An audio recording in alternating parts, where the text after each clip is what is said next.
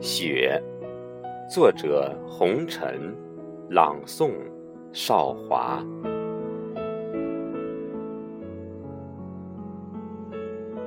在我与白雪公主的宫殿外，风卷着雪花乱舞。我看见早起的白雪公主，穿着洁白的婚纱，带着一群长着金色翅膀的孩子。欢乐的，在雪花中追逐。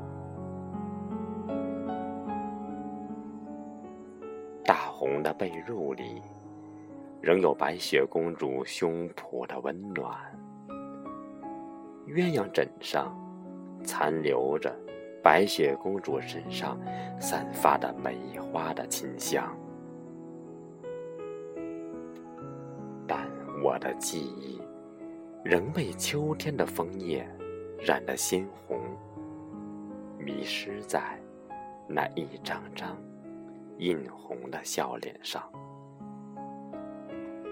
记不清我与白雪公主今生这段姻缘，更叫不出那群长着翅膀孩子的名字，只有漫天的飞雪。不会忘记，来年会让北风吹开门，把我从白雪公主的床上唤醒。